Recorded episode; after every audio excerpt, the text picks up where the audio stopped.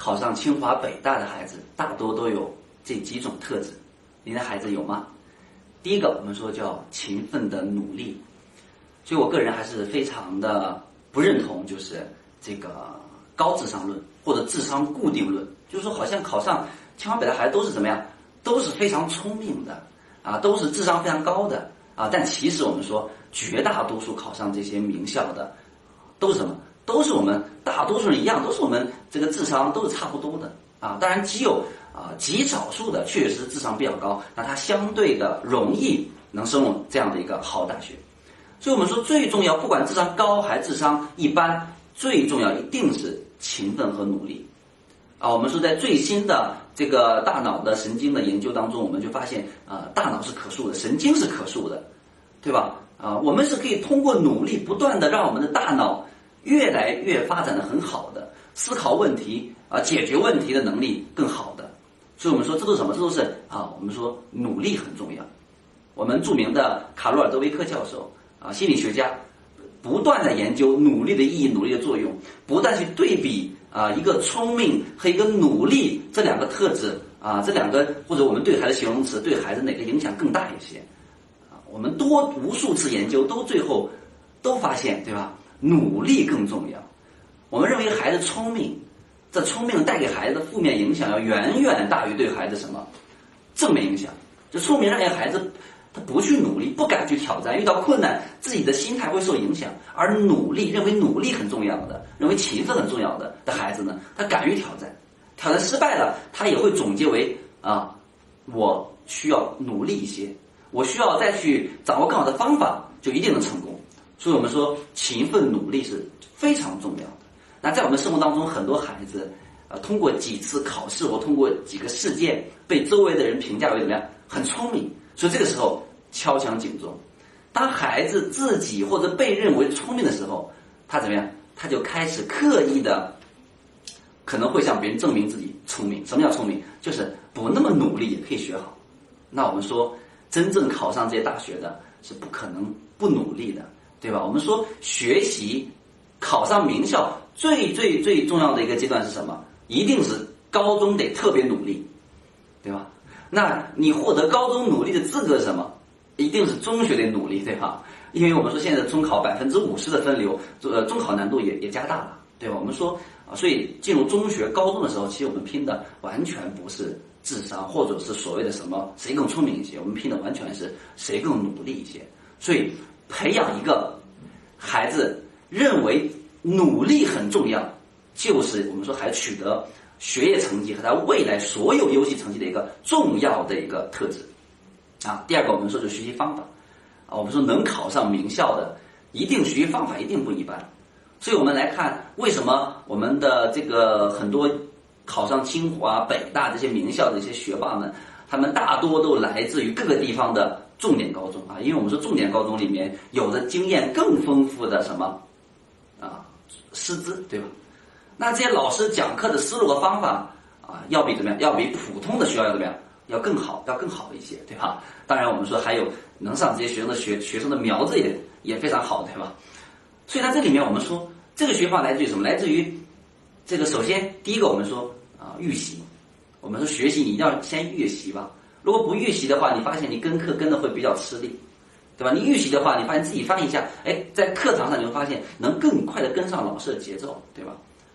听课，第二是听课，听课得认真，对吧？那你听课当中，你你怎么能做到啊？尽量的不走神儿，对吧？比如说我听课的时候，我一定要怎么样啊？我一定要要要要这个这个啊，眼睛、心、脑一定要都到，对吧？而且手也要配合在这儿。比如说我们手要经常怎么样啊？画说一些中电，画一些中电词啊，画一些这个呃关键的小小段段落线段落呀，稍微配合一点，对吧？这都是能帮助我们注意力的。啊，上课不唠闲嗑呀，啊，等等等等，所以我们说一定要做到上课认真听讲，因为我们说，呃，听课的这个效率高低是我们说学习的一个重要的一个关键和保障，啊，比如说第二、第三就是我们复习呀，巩固复习，对吧？知识一定是要通过复习的。我们的这个艾宾浩斯遗忘定律就告诉你，如果一个字典不复习，你会遗忘程度会非常的大。所以我们说，不是说人与人的记忆能力有多大差异，而是说。啊我们说人都是会忘的，所以唯一重要的方法就是一定要啊温故而知新，一定要去复习，对吧？呃呃，包括做一些错题笔记啊，等等等等，对吧？所以我们说这是啊，我们说这个巩固复习这个学习方法啊。所以我们来看这个学习方法里面，还有就是我们在呃老师讲完课之后，我们还要带着一个什么啊举一反三的多种学习方法去寻找这么一个思维。所以你发现很多学霸他解题思路都已经怎么样超过他任课老师？为什么？因为在任课老师教的方法当中，他们在大量的练题当中都会不断去想有没有更好的思路，有没有更好的方法啊。所以我们说这是什么？这就是我们说第二个特质，就是学习方法要做到课前预习，上课认真听讲，课后要巩固复习，然后呢，在大量的做题的这个这个当中去思考更多的解决题的问题的这种思路。所以这都是我们说学习方法很重要啊。那这个第三个特质呢，就是我们说考试的心态，对吧？我们说这个这个呃，无论中考、高考还是日常当中的期中、期末和月考，考试的心态很重要。我们很多学生就怎么样，平常考试都特别好，一到大考就发挥失常，对吧？所以这个很可惜。所以我们说这些这些学霸们，首先就是考试他能怎么样发挥稳定，甚至发挥超常。啊我们说考试焦虑啊是一个正常的一个情绪的一个状态啊。如果说做一件事情，如果说你不焦虑，说明你认为这个事情不重要，那你也很难去呃集中注意力去投入。